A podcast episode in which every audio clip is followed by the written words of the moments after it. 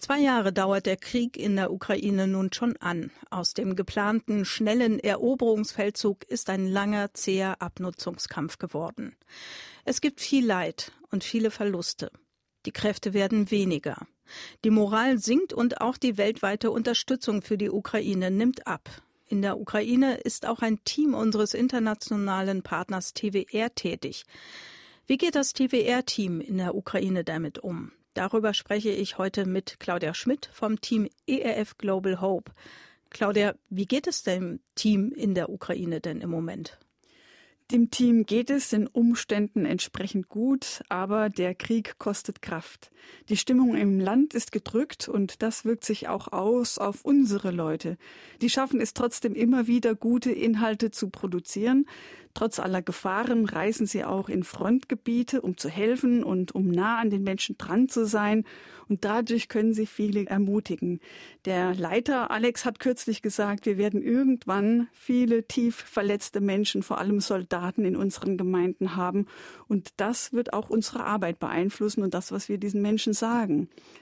Insgesamt ist es ein Wunder, dass die Arbeit weitergeht, dass gerade die Männer im Team noch ihre Medienarbeit tun können. Auch praktische medizinische Hilfe leisten sie. Das ist sehr wertvoll und wir beten, dass das so bleibt und niemand von ihnen eingezogen wird in den Krieg. Nun war ja ein Besuch hier im ERF geplant. Anfang Januar wollten Alex, der Leiter des Teams in der Ukraine und einige andere aus dem Team nach Deutschland kommen aber daraus ist nichts geworden. Wie ist denn jetzt der Stand? Hat sich inzwischen eine neue Möglichkeit für einen Besuch ergeben?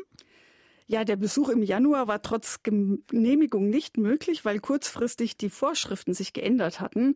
Dann haben wir entschieden, dass wir hinfahren mit einigen Leuten vom ERF und auch von TWR. Der Termin ist Anfang Mitte März. Die Planungen dafür laufen. Es soll ein Treffen sein, zu dem dann das ganze Team aus der Ukraine dann auch kommt und der Ort ist nahe der Grenze.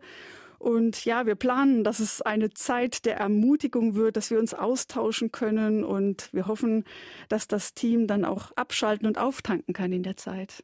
Ja, das klingt aber auch so, als wären Gebete gut für diese geplante Reise. Ja, auf jeden Fall. Das Ganze braucht gute Vorbereitung, aber auch Gebet, dass wir dort gut ankommen und vor allem aber auch, dass unsere Leute aus der Ukraine an den vereinbarten Ort kommen können. Der Krieg zeigt, nichts ist wirklich planbar, es kann immer was dazwischen kommen.